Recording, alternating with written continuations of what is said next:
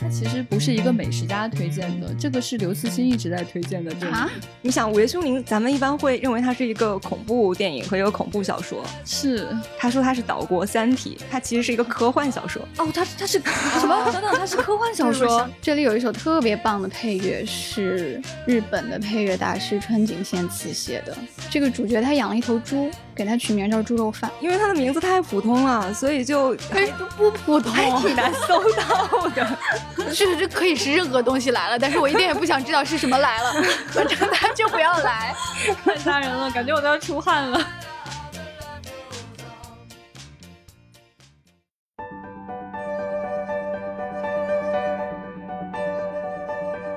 家好，这里是由喜马拉雅和未来事务管理局联合打造的丢丢科幻电波。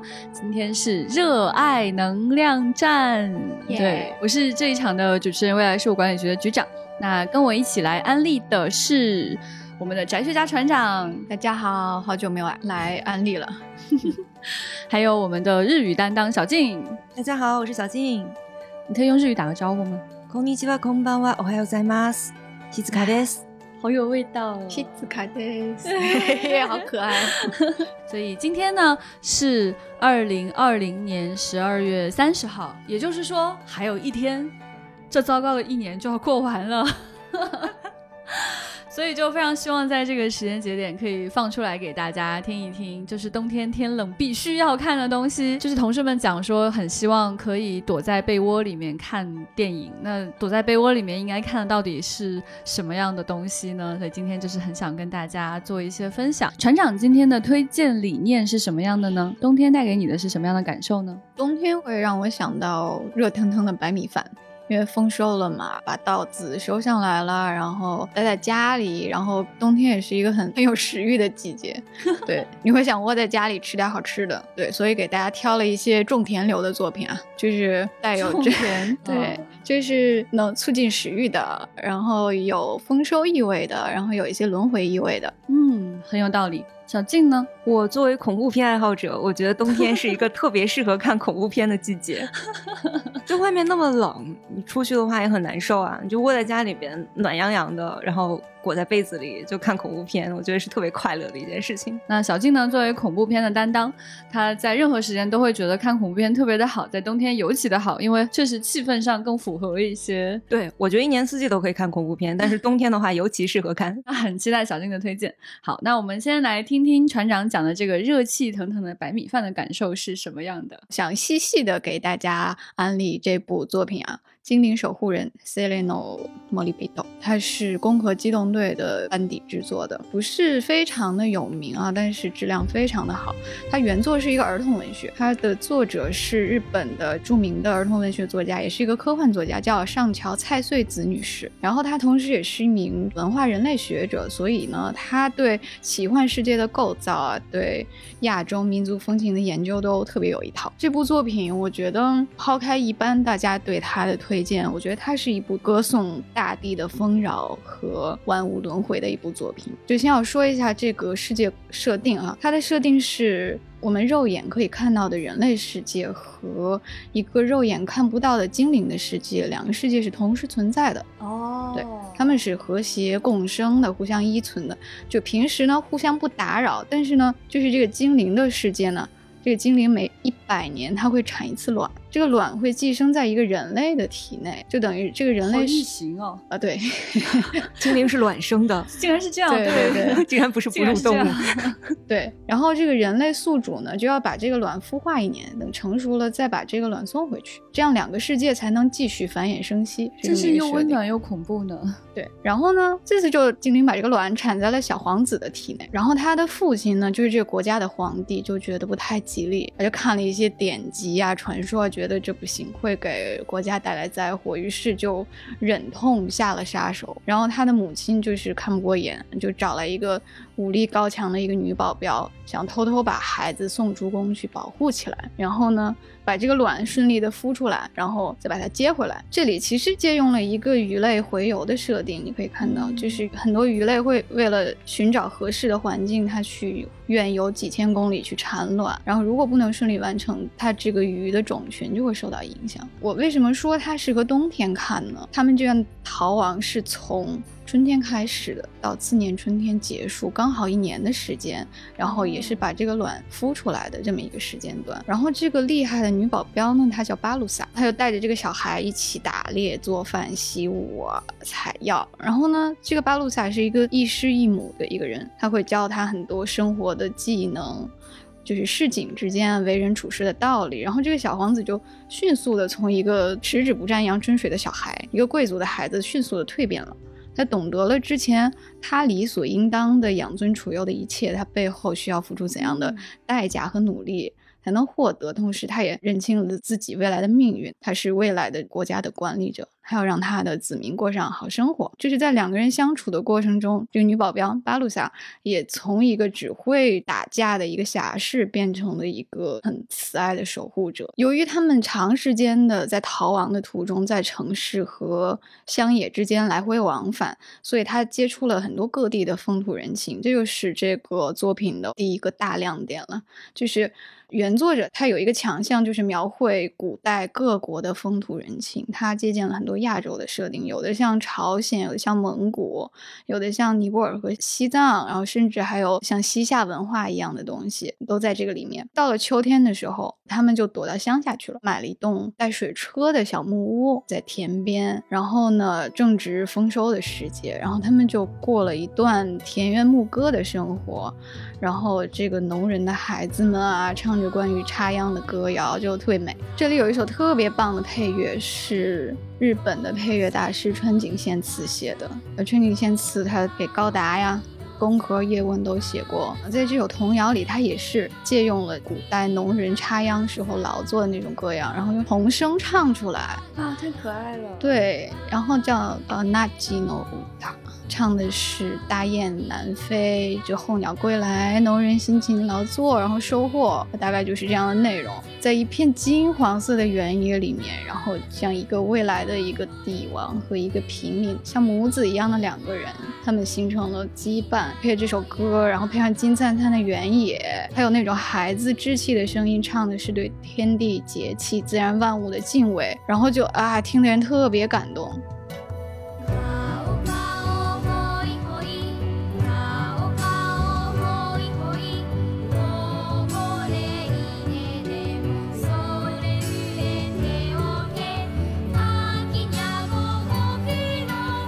秋天过了，冬天的时候，他们就躲进一个山洞里打猎啊，做肉干啊，做药啊，然后等次年春天到来，然后把这个卵送了回去，这个土地上的所有的生物就。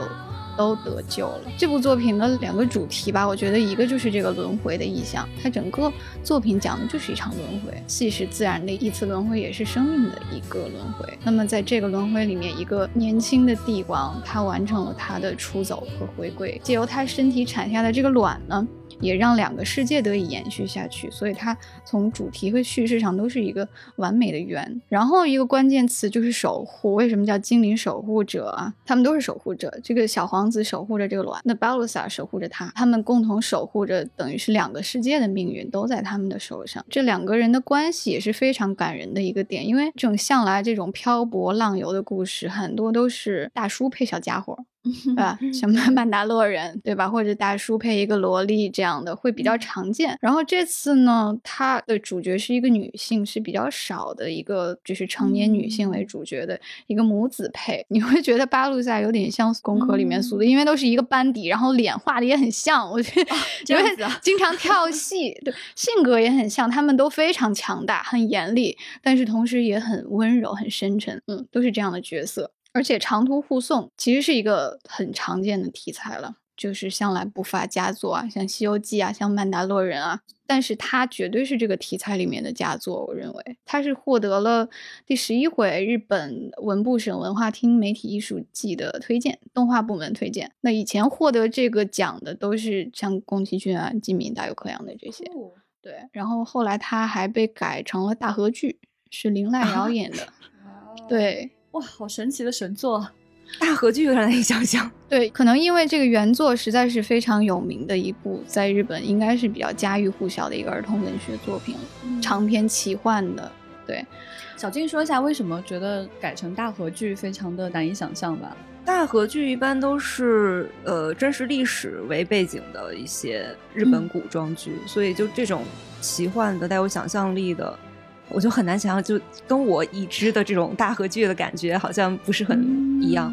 嗯，哦，还真是，这是一个奇幻。但是，对，首先它是一个古装，但是其次，我觉得是因为它的世界观非常的扎实，而且它有那种很宏大史诗的这种气质在里面，才会被改成大合剧。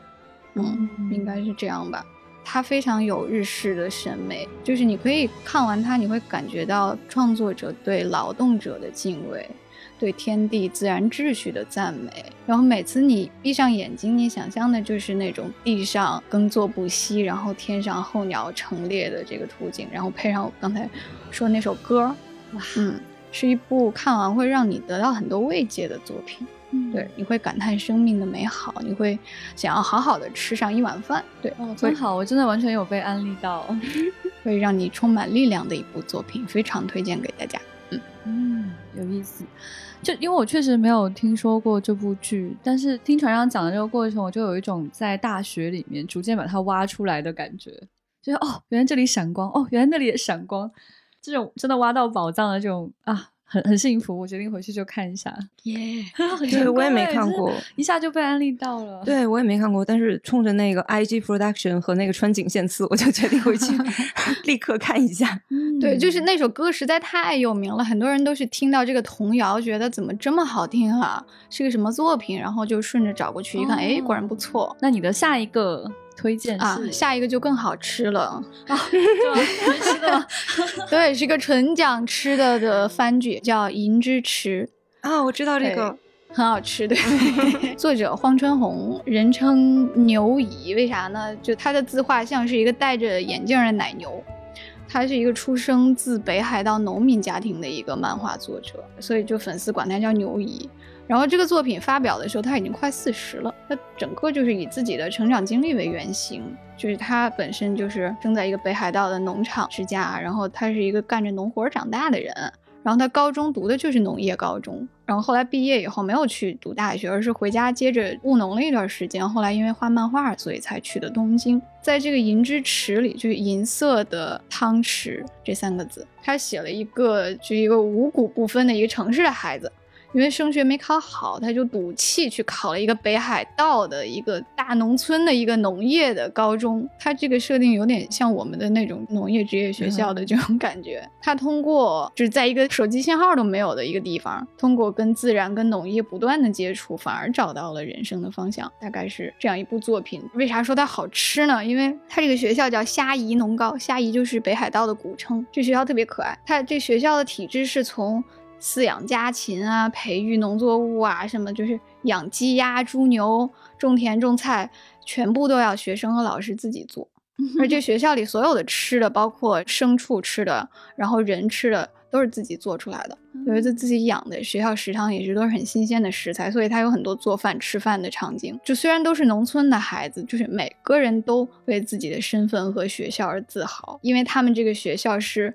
实习农田就是林地和牧场面积在全国是最大的，就是绕学校一圈有二十多公里。同学家里动辄就是有有大农场，有几千头牛。每个同学都有着很明确的目标，就是我将来要继承家业，要继承我们家的农场。哎，我要成为兽医之类的很明确的目标，然后大家的爱好也很奇葩了，有什么就喜欢联合收割机的，就像收集高达一样，我能够理解，而且特别就是研究的特别透，然后有喜欢赛马的，还有什么奶牛同好会，呃，对，就大家对自己的这个专业就特别热情，很可爱，就真的是很真挚的在喜欢并且研究它。就虽然这个地方手机信号很差，然后这些同学连大城市也没有去过，连披萨都不知道是什么，但是大家都很骄。骄傲，并且很快乐。然后你可以想象，一个城市的孩子来到这种地方，他所接受到的冲击是什么样？他可能一开始觉得还挺骄傲的，哦，觉得我是学习最好的，我是最怎么样，但很快就被同学碾压了。对，就发现他在农业知识上真的是一无是处。然后他也慢慢的从这个一顿饭是怎么从养殖。直到端上桌子，从这一个过程里面体会到了这种农家的热爱和坚信，就是他意识到平时对他来说稀松平常的食物到底意味着什么。我觉得它是一个很有知恩剧色彩的一个剧，它强调的是对每一种职业，对农业、对养殖的这种职业。令人尊敬的地方在哪里？它并不是一个什么城里人到乡下接受改造的一个作品，而是它的视野很宽广，它只是呈现了城里人、乡下人不同的价值观。嗯嗯，特别好。这个主角他养了一头猪，给他取名叫猪肉饭，猪肉饭就奔着吃掉它的。对，因为他们养的都是肉用的家禽，最后一定是会被做成食物，不允许你拿来。做宠物的，就是他同学都劝他说：“你不可以取名字呀，你不可以对他产生感情啊。”可是其实老师对他这个城里来的孩子很宽容，说：“你要取就取吧，这也是人之常情。但是你要照顾好他，你要把他培养成一个优秀的食材。”哦，对，有意思。哎，这个理念好新鲜哦！你把他培养成优秀的食材，嗯，对。然后他就以这个目为目标去努力，呃，就其实很辛苦的养猪。说啊，每天半夜三点起来喂饲料，真的是起早贪黑。照顾这个小猪，也让他想通了一些事情。他意识到家禽一出生就是为了成为人类的食物，这个是理所当然的事情，就是几千几百年都是这样的。确实会有不忍心、不舍得，包括你杀它的时候，把它送去屠宰场的时候。但是呢，作为站在食物链顶端的人类来说，你在饱腹之后，你在吃掉它之后，你说出一声好吃，就是你充满敬重的对待这个食材，才是对他们的最大的尊重。他是这样认为的，对他懂得了这样的道理。其实最后这个无疑也是对观众说的。就是你看完它，你真的会感受到粒粒皆辛苦。然后你在面对一顿饭的时候，就是你会觉得你应该满怀感激的吃下每一顿饭，好好的吃每一顿饭，才是对食物的，才是对农人的最大的尊重。所以它最后变成好吃的猪肉饭了吗？对啊，大家一起 就很开心的吃了。我忘了是是做成培根了还是烤肉了，反正就吃掉了，就是流着眼泪说真好吃啊，谢谢你猪肉饭。我之前看有一本书里面讲的。很类似的一些观点，就是，呃，国内有一个作者叫李娟，她是一个在新疆长大的一个女孩子，然后她像她写的《我的阿勒泰》啊等等一系列的这个散文，都特别的精彩，特别的有田园气息。就非常的美好，然后他也讲到，就是家里养的这个羊，他是给羊都取了名字的。他就是会逐渐的去理解，说牧羊人愿意去养一只羊，然后并且取名字，跟他交朋友，让他成为家里的一员，最终吃掉它，是怀着一种什么样的心情去尊敬它，跟尊敬自然的道理跟规律的。嗯，他觉得逐渐接受说这一切都是正常的和对的事情。然后我觉得当时读到那一篇的时候，给我冲击力也很大。对，嗯，但我至今仍然是一个道理都懂，很大冲击，但仍然完全就是没有办法完全接受这件事情。就是假如是我，我可能还是无法下手的。对，可能要真的自己去体会。嗯，对，真的要一把屎一把尿的拉扯大，亲身的体会一下，把它送走，做成食物。对。而且你用一化这个的话还是挺重要的，因为现在很多小孩都不知道那个食物怎么来的，很多小孩就以为煎蛋就是鸡生下来蛋就是长煎蛋的那个样子，是吗？他不知道鸡蛋是圆的，可能就是中国这边可能还好一些。我看到过有日本的报道，就说学生不知道鸡蛋本来是什么样子的。难道说以后就是小孩子会认为食物是外卖大叔生出来的吗？有可能。这个也对，哎，我觉得就是看不到来源，这个过程其实也很奇特。我们其实还蛮愿意发现自己跟自然之间的关系的。那船长推荐这个，我有想到那个小森林，它会不会也在你的片单里面？倒是没有啊。小森林真的很好看哎，它就是一个关于食物的、关于轮回的一个片子。小森林呢，它就分成两部，一个是夏秋篇和冬春篇。这个女主角她就会跟她的朋友一起分享一些热腾腾的食物那种感觉，她真的就是会在自己院子里或者她的田地里面种一个东西，然后会展现你从种植的这个辛苦的过程，一直到端上饭桌一点点吃，或者带去跟邻居一起分享的这个过程，非常非常的可爱。而且推荐这个片子的人他很神秘，他其实不是一个美食家推荐的，这个是刘慈欣一直在推荐的电影。对，难以想象。嗯，是的，嗯，就是这个宇宙毁灭者啊，他就是觉得这个片子他很小清新、很唯美，所以他有一直在跟大家强烈安利片子，真的非常的好。而且他推荐的词是这样的：你去看那个，那里面都是吃的。所以对食物感到喜欢和敬畏，我觉得是亚洲人共通的一个情绪。对，我也很感谢我们真的非常热爱食物这一点。让我体会到了作为一个人的更多的快乐，然后包括作品的名字也是有这个意味的。就为什么叫银之匙啊？一个怪怪的名字，它是挂在这个学校食堂门口的一把勺子，就镶在一个玻璃框里面。就是传说欧洲会把银勺子送给刚出生的孩子，就祈求他一生不为食物所困。嗯。然后在这个作品里呢，还有刚才我们聊到的这些，我觉得它的意思就是要我们感激食物，因为食物是大自然赐予我们的宝物。然后除了这种种田流的，还准备了一些看完你很想采雪看星空的很有童话感的作品，我就快速给大家介绍一下啊。一个是金敏的《东京教父》，哎，是金敏的作品里面为数不多的一个比较比较欢脱的。对它节奏很快，就是讲了三个流浪汉，就是圣诞之夜一连串充满巧合的奇遇。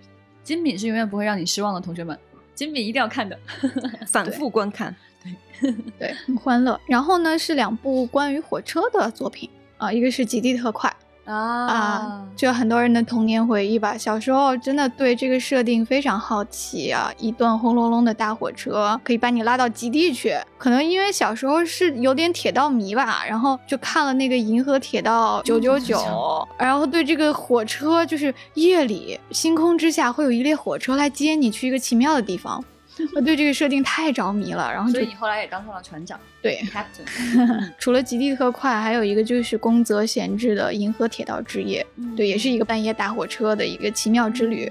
对，它虽然是一个发生在夏夜的故事，但是我觉得也是火车。对，我觉得也很适合在冬天的时候来看。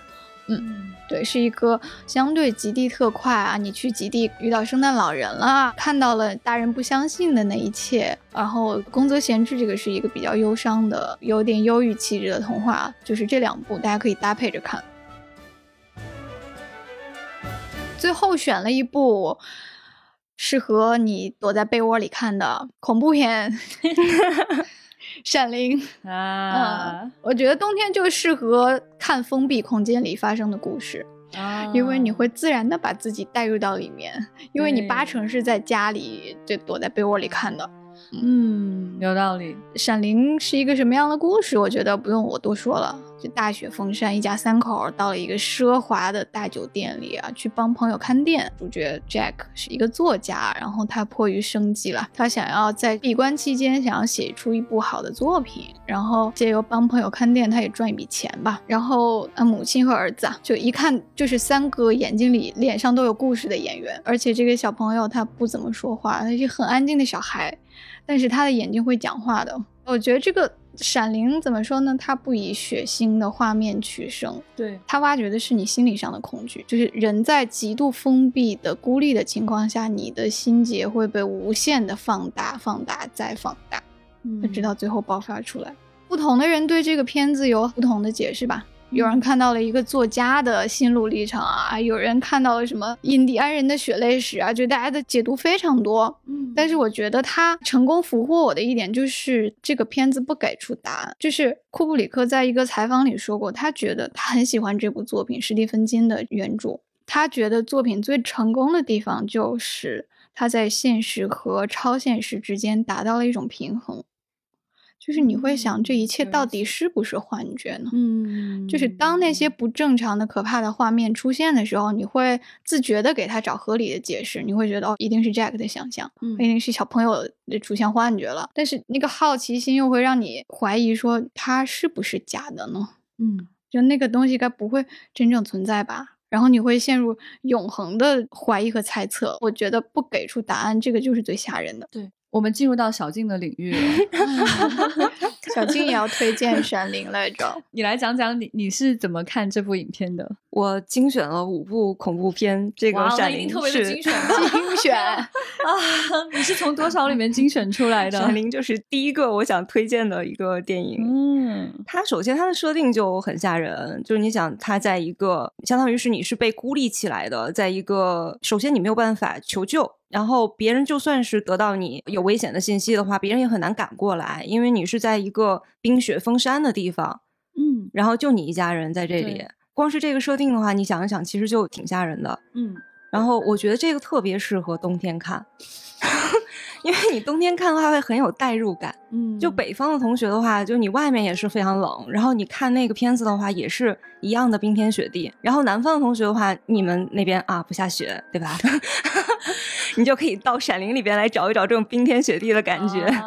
也有道理。然后其实很多电影都致敬过《闪灵》，这个特别经典的镜头就是那个电梯到了，打开之后就是成吨的雪从那里边。嗯，涌出来就是那个镜头，其实，在很多电影里也出现过。就《闪灵》是一九八零年的电影，我跟很多人安利，然后很难安利出去的一个原因，就是他们觉得《闪灵》是一个很老的片子哦，他们会担心说这个东西是不是已经不那么好看了，已经有点过时了，那画面会不会有点劝退？拍的电影就没有过时的可能性？对。实际上，就你看了就会知道，《闪灵》这个片子的话，一点都不会让你有那种过时的感觉。对，它非常的好看。我觉得恐怖片爱好者担心会过时这个想法，我可以理解，因为很多恐怖片爱好者他就看的多了嘛，就吓人的手段他都见过了，他就会觉得哦，这是不是不恐怖？但其实不是这样，《闪灵》就会永远吓你。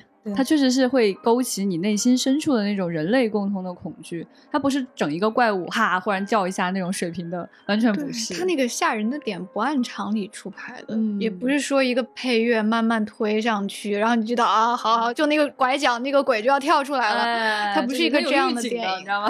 在电影首发里面，而且《闪灵》没有预警，啪咔一下就唰一下就出来了。嗯然后出来那个不是什么鬼魂啊、幽灵啊，然后而是两个小女孩哦。对，那就更恐怖。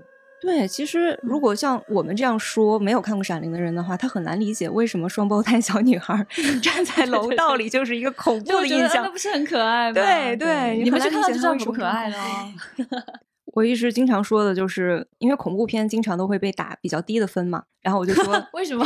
啊，真的吗？我没有刻意注意过这一点。对，恐怖片其实很难拿到高分，就是在豆瓣上，恐怖片一般都是。四分啊，五分啊，什么之类的那种。我觉得有一个原因就是，很多人他看恐怖片的时候，他还是习惯于从里边去找那个剧情的逻辑感。但是很多恐怖片它是没有逻辑感的，他会觉得这个东西看不懂，我就打低分。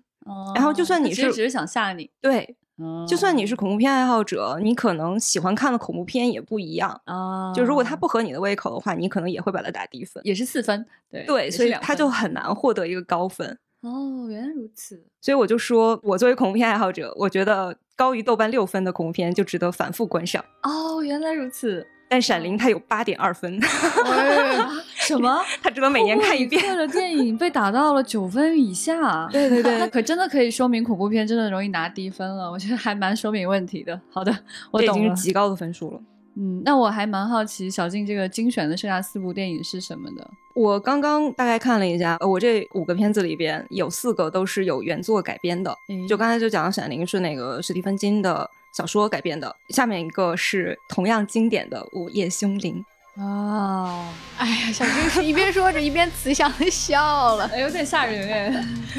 午夜凶铃也是，午夜凶铃有一些人是觉得是个老片子，因为这个片子是一九九八年的，而且它被反复的娱乐性的解构，在很多的综艺呀，或者是有一些喜剧片里边，它会用到那个贞子的这个从电视机里爬出来的这样的一个镜头，甚至还有各种玩具。对对，把它变得好像有一些人就会觉得，嗯，感觉。这个恐怖片不是很有意思，没有必要看。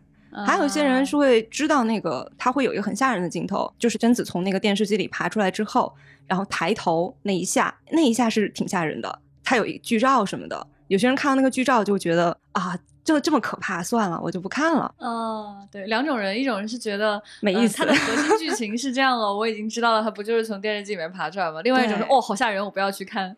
对对对，但其实这个它本身也是有原著的，它的作者叫铃木光司，他其实最有名的这个作品的话，就是这个《午夜凶铃》系列。然后我看了一下，就是它的中文版的图书宣传语特别有意思。他说这个《午夜凶铃》是岛国《三体》被彻底 哎，等等，哎，我有点错乱，是他在用《三体》来抬高《午夜凶铃》的地位吗？你想，《午夜凶铃》咱们一般会认为它是一个恐怖电影和一个恐怖小说。是，他说他是岛国《三体》，就他其实是拿《三体》来帮他证明，就他其实是一个科幻小说。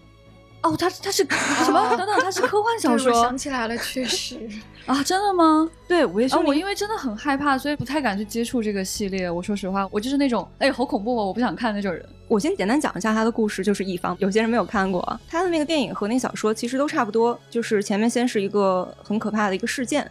就是说，你接到一个电话，你一旦接到这个电话，七天之后你就会死，然后就开始去一点一点的去寻找破解的方法。就这个主角接到了这个电话，他怎么去破解这个东西？他最后找到了贞子，然后等于说破解这个诅咒吧。它是这样的一个故事。那怎么就科幻了呢？首先，它是一个推理小说，就是你看小说的时候，你会更觉得它是一个推理小说，而不是一个恐怖小说，因为它一直在寻找这个东西到底是什么，我怎么去破解它。嗯。然后他到后面就是《午夜凶铃》后面的小说，他给出了一个比较科学的，反正是像那么回事儿的一个科学解释。真的吗？我愿闻其详。怎么解释一个鬼魂从电视里走出来这个事情的？不是说那个，就他是怎么说呢？就是贞子的，他能够改变人类的基因，就是他给了一个理由，反正就是他他是通过改变 DNA 的这样的一个方式，然后让你死掉的啊。它有它，我就嗯好，它会发出来一种像电波一样的东西，然后这个东西它能够储存在录像带上。其实可以给大家一个高能预警，就如果你真的很害怕这种恐怖的画面的话，我告诉你，就是贞子从井里爬出来，然后朝电视爬过来的时候，你就可以闭上眼睛了。然后等那个恐怖的音效过去之后，然后你再接着看就可以了。只有那里是可怕的。其实你读小说的话，你会更知道贞子是一个非常美丽的人。她其实，在小说里，她是一个双性人。她的一个最深刻的秘密就是，她是有两套性器官的。哦，所以在她被强暴，然后被杀掉之后，她才会有那么强的一个怨念。哦，所以她长相也是那种，你能觉得她是个美丽的女孩，但是她不是那种柔弱的女孩。啊，对对对，她是那种很强的那种感觉的。所以就是因为她的设定是个双性人，但是电影里面没有这么讲。她真的还有去触及这个很深层次的社会问题。对对，她其实。所以你想怎么跟大家去安利她呢？如果你喜欢恐怖片的话，这个是一个。很有逻辑的，很有 很有逻辑。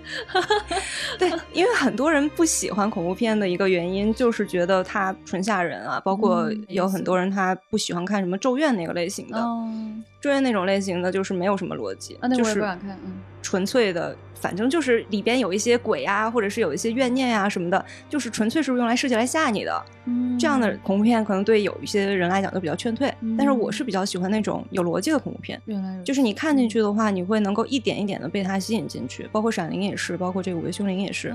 你最开始看的时候，你只是会觉得好像是一个挺安全的一个片子，然后它一点一点的用故事把你给缠进去。你进入那个世界以后，你内心才开始产生那种深深的恐惧感，就就很喜欢。这种类型的片子哇，我觉得听到小静说故事一点点把你缠进去，我就已经很害怕了。发生了什么？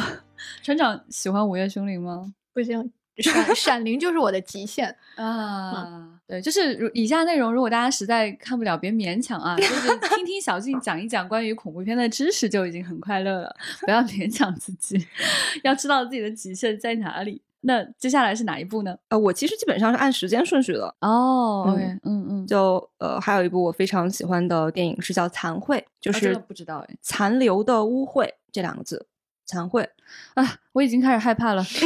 天哪，你说这个片子是二零一五年的，它是小野不由美原作改编。然后，全程，我在写恐怖小说。很多人不知道小野不由美是写恐怖小说的。小野不由美他就是写《十二国记》的那个作者，他其实写过很多这种怪奇恐怖的小说。他写过《东京异闻》，然后《尸鬼》，还有这个《惨会》。这个小说都是有那么一点恐怖元素的。然后主演是竹内结子，她其实是讲一个女作家，她会有很多的这种读者来信，然后这个女作家就是写这种灵异事事件的。竹内结子演的，他就会接到一些读者来信，给他讲一些自己身边遇到的这种诡异的事情。他也会用这些读者来信中得到的素材，然后去写一些东西。就大部分的这个读者来信可能都没有什么意思，但有一个人就跟他讲说，他的屋里边能听到一些奇怪的声音，然后他就发现。好像从别的地方、别的读者来信里面也读到过类似的东西，嗯，然后就以这个为线索，然后开始去调查。后来慢慢就是给大家剧透的话，就是说他就调查这个房子的整个的这个历史，包括他那个时候刚建起来的时候，他还是土地的时候，那个时候在那里发生过什么。就说，在一个地方如果发生过很多的不幸的事情，比如说他那个房子的土地以前发生过矿难，然后把那个矿平了之后，然后盖上房子。然后盖上房子以后，这房子里面可能又发生凶杀案，然后这这个房子再平掉，然后盖成了公寓。但是他们都是在同一个地方，不断有这种不幸的事情发生的时候，这个不幸的事情就会作为污秽，然后留在这个土地上，啊，不断积累起来的话，这个地方就会变成一个等于说是不洁的地方吧。嗯，然后你住进去以后，你身上感染了这个污秽以后，你还会传染给别人，它就是可以扩大的，嗯可以传染的。好恐怖的这样的一个存在一个设定。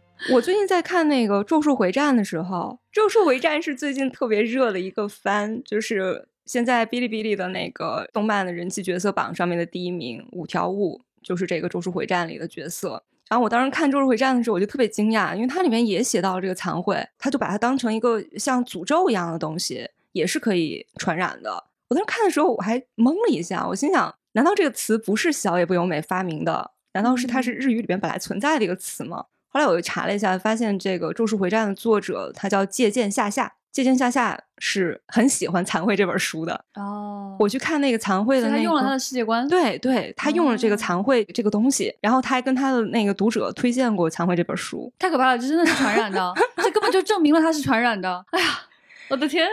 我跟船长换了一下眼神，就是有一种我们其实不是很清楚自己还有没有勇气听下去。呃，残会的这个导演值得说一下，残会的这个导演是中村义阳。他除了拍一些恐怖片之外，他其实还拍过很多一坂幸太郎的电影，包括这个《家鸭与野鸭的投币式置物柜》《一手朋克救地球》《金色梦乡》《洋芋片》，就全部都是他导演的，嗯，还是挺知名的一个导演。他这个里边没有什么太多的恐怖镜头，我觉得喜欢推理电影的人也可以尝试 看一下。哦，原来是这样，就是其实它也是很多这种杂交品结果的那种感觉。就是恐怖片好像它也会去跟不同的类型有嫁接。对，因为我喜欢的恐怖片都是有逻辑的恐怖片，所以它一般都是哦有一个谜团，然后一点一点的去找到这个答案，但它这个答案有可能是很可怕的。哦，明白了。你这个谜团跟一点点寻找的这个感觉，它跟克苏鲁不一样的点，应该是克苏鲁到最后还不可名状。嗯，然后这种日式的恐怖，它往往到最后有一个答案，而那个答案非常的恐怖。如果它不恐怖的话，它不能勾起你内心深处的恐惧的话，你会很失望。就你前面整那么大一坨是干嘛？对，或者是他给了我一个很宗教的答案，我有时候也会失望。比如说像韩哦国的电影。哭声什么的，他最后给我的一个说是啊，那个是魔鬼啊之类的，我就觉得嗯，好吧，我作为一个无神论者，就我是恐怖片爱好者，但我是无神论者，哎，好艰难求生的感觉，在不同的观念当中，终于找到自己最喜欢的那一种恐怖片。对对对对对，所以就是我们恐怖片很难达到高分的原因。嗯，所以在这个夹缝中还有两部，对，接下来就就克苏鲁了，日式克苏鲁。这部叫什么呢？这个是二零一八年的一个电影，叫《来了》。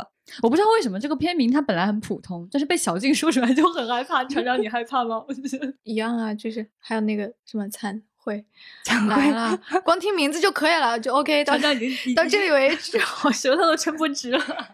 来了这个片子，就因为它的名字太普通了，所以就都不普通，还挺难搜到的。你搜你就很难搜到它。是这可以是任何东西来了，但是我一点也不想知道是什么来了，反正它就不要来。太吓人了，感觉我都要出汗了。它这个来了就比较新，它是一个二零一八年的电影，它也是恐怖小说改编的。嗯，它二零一八年出来的时候我就看过一遍，然后前一段时间我看到有人推荐这个电影，就把它作为是近年来被低估的恐怖片杰作来推荐的。嗯，然后我看到这个以后，我想，哎，感觉可以再看一遍，毕竟是六分以上，值得反复观看。然后我就又把它拿出来看了一遍。之前看的时候，我还对克苏鲁没有什么太多的了解。然后等我这边再看的时候，我发现这真的是纯粹就是一个克苏鲁电影。哦，他那个小说其实也是克苏鲁小说，但是它其实并没有电影那么彻头彻尾的克苏鲁。因为克苏鲁的话，一个典型特征就是不可名状的恐惧。他的这个故事就是说，他在远远的地方有一个怪物。如果你的生活不幸福，你跟你的家人，比如说老吵架呀，或者是你有一些苦恼困扰，这个怪物它就能够嗅到这个东西，它就来了对，它就来了。哦，是这个东西，它就来了。哦、对，他就。来了。然后他会，他主要是抓小孩儿，但是他也就这个小说里面，他是不只是抓小孩儿的，他也是会，只要是你是这样的人，他都嗯会从远远的地方过来，然后要把你带走，带到山上去。他是说这个东西住在山里，然后？他会过来到山上，进山里，然后呢？然后你就走了呀，你就去一个不知道去哪里的地方了。他会跟你说是哦山里，但这个山它有可能是异世界，就是一个哦就不知道存在在哪里的哦地方。嗯，嗯对。他这个小说里边有一对儿日语叫巫女，就是她嗯是有灵力的嗯嗯嗯一对儿姐妹，然后他们就对抗这个东西，然后把它给算是打走了。就简单来讲是这样的一个故事。嗯。哦。但小说里边，包括小说的名字，这个怪物它都是有名字的，嗯，它叫 Bogi 王。有点萌哎，怎么回事？就是 船长出现了难以名状的表情，它叫 Bogi Wanga Kuru，就是这个电影的感觉是 Pokemon 里面的一种，突然可爱了起来。就是不知道怎么回事。所以它长得吓人吗？就是小说里边，它这个东西它是有名字叫 Bogi 王，而且还详细的描写了它的样子。嗯，就它是一个灰色的身体，然后灰色的手脚，然后长长的，有触角，嗯，不是触角，但是长长的手指、嗯身体，嗯，然后紫色的牙龈，嗯它就描写的很很详细。然后那个牙齿是那种乱七八糟的那种感觉。嗯，然后它咬你一口的话，不只是你会受到这个咬伤，嗯而且因为它是这种带着这个诅咒的怪物，哦，所以你哪怕那个咬伤好了，它的那种诅咒也能够慢慢慢慢的侵蚀你，最后让你衰竭而亡。它可能就从你身边经过，轻轻的咬你一下，你的手臂可能就没有了。嗯啊，最终最可怕的结局就是被它带走。然后那个小说里边，它是有详细的对它的身体的描写、样貌的描写，也是有名字的，但电影里就没有了。然后那个电影的话，他就把他的名字给去掉了，他们中间也会，是因为觉得太萌了吧？不合适。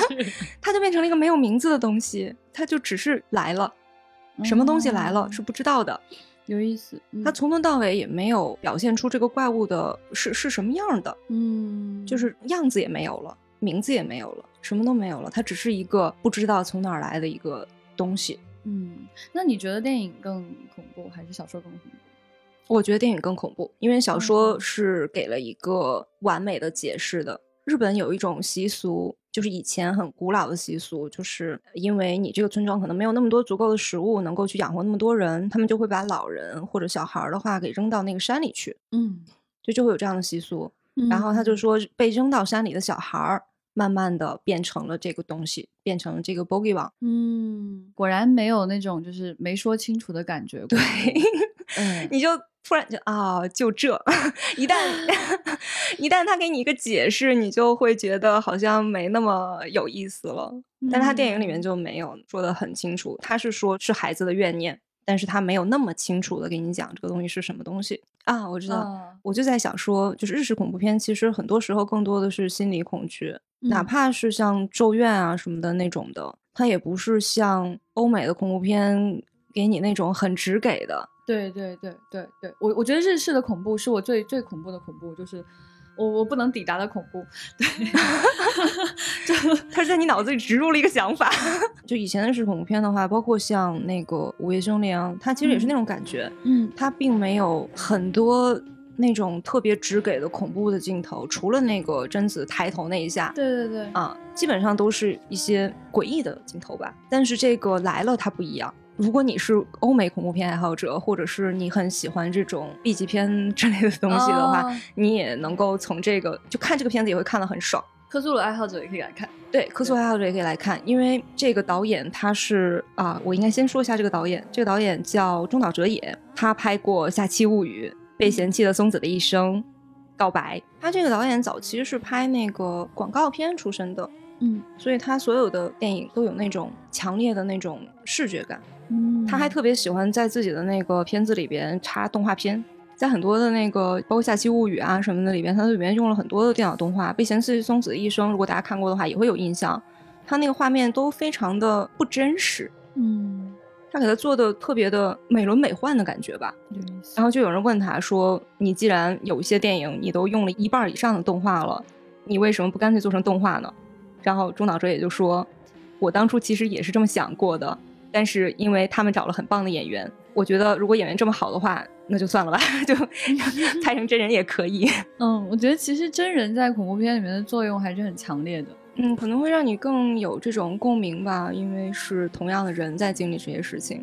嗯，对他的表情啊，他的一举一动啊，那种代入感会更强，可能猜测啊，可能是这样的原因，不一定。也许碰巧只是真人的恐怖片更成功了一些。对，然后我最后一部就是，其实是我最近刚吃下的安利，就是我跟别人推荐说我重看来了，然后发现它其实是一个克苏鲁电影，嗯。然后别人就跟我说，还给有你推了一个克苏鲁电影。对，说还有一个很小众的一个克苏鲁伪纪录片叫《挖骨髓》，我的天啊，船长真的，哦，就是 船长的脸上的表情，也就那种失去生活的信念的感觉了。其实我看日式恐怖片比较多，所以我觉得我看挖骨髓，再加上我是一个新晋克苏鲁爱好者，也不能说爱好者吧，就刚了解了一个皮毛的一个人突。然觉得这个方面真的很棒，是吗？突然觉得克苏鲁太棒了。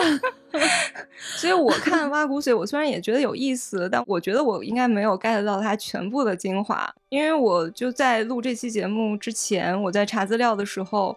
我就看到有人说，他其实这个挖骨髓里边，它是个伪纪录片嘛，就这个导演也出镜了，然后就说说他们在拍一些，他希望拍到一些怪物，然后就有一个人给他提供线索，说我知道哪儿有怪物，就是有一个坟地，那个地方他到晚上的时候就会有怪物，然后他们就去跟着这个人过去拍怪物。这个人是个老头儿，又去他们家以后，发现他家里边有一个房间是总是锁着的，到最后也没有说那个房间里到底有什么东西。然后嗯也有线索就给到说这个老头的儿子不见了，他就有点暗示你说这个儿子其实是变成了怪物中的一员。嗯然后这个老头就一直是在观察怪物，然后给他们画画，给他们起名字，然后他就希望这个人，这个导演能够去拍摄下这些怪物，记录下他们的样子，然后还跟他讲说，你千万不能发出太大的声音，因为他们是很胆小，就是他们会跑掉的。如果你发出太大声音的话，他们会换一个地方。我上次就是让他们跑掉了，我花了好大的力气才重新找到他们的这个栖息地，所以这次的话你们一定要小心，就一直给他们嘱咐这个东西。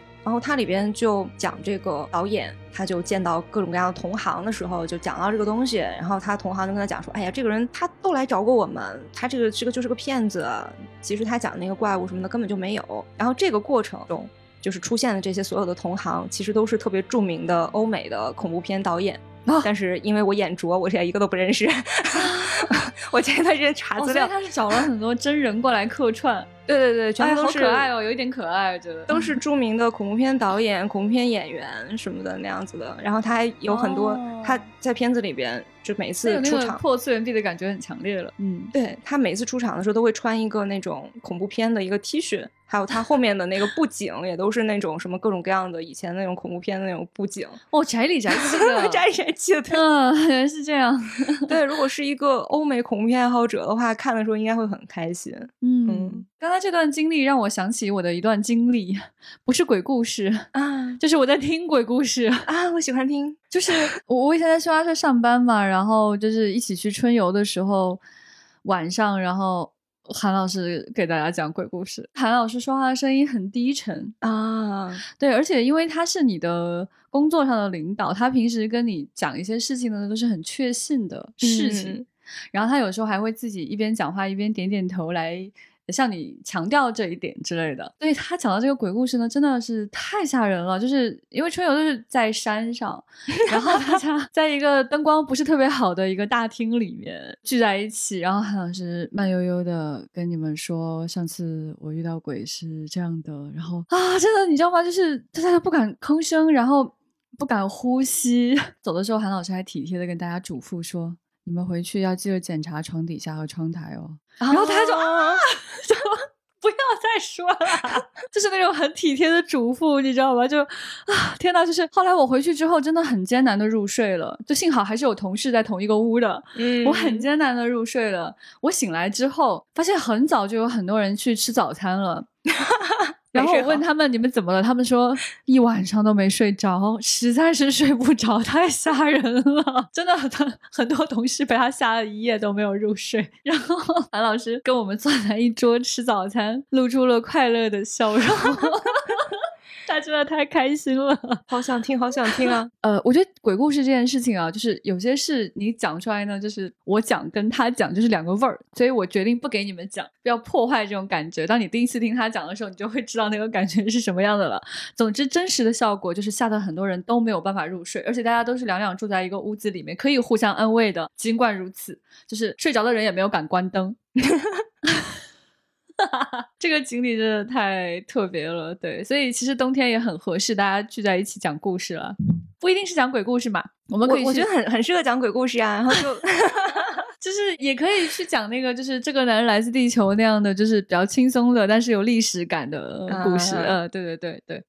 那在这个新旧交替之际，当然是要首先先祝大家新年快乐。所以，小静，你有什么想对大家说的吗？啊，二零二零年可能对很多人来说都是一个呃比较艰辛的一年。我相信这个世界是有它的平衡的，就是呃不好的事情发生了很多之后，后面这个世界一定会用很多好的事情来还给你。哦所以我希望你能在二零二一年收获到很多很多的美好和快乐。真好，真棒。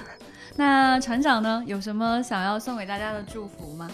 嗯，我就祝大家，因为呃，去年这一年给大家安利了很多宅里宅气的东西，然后到年底呢，就特别开心，因为又可以攒钱，然后买新的，明年又有新的番剧、新的东西可以看、可以追，然后你又可以攒钱去买新的周边玩具、手办啊，开心。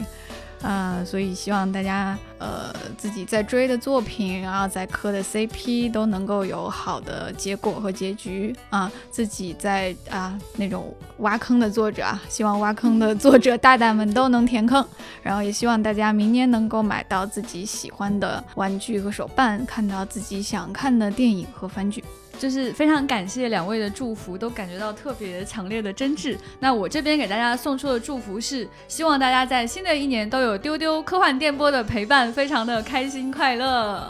所以今天呢，会给大家留的这个互动问题，就是在这些你看过的影视剧集或者书籍里面，你想要推荐哪些作品给到大家冬日去观看呢？那希望大家可以给我们留言，在喜马拉雅或者是在微信群或者是在微博上都是可以的。那今天的节目就是这样，所以要在这个新年钟声即将敲响之际，在两年的交替之际，祝大家新年快乐！新年快乐！新年快乐！あけましておめでとうございます。おめでとう、おめでとう。新年快乐，Happy New Year！此处响起那个烟花的声音，烟花的声音，麻烦导播给一些烟花的声音。痛。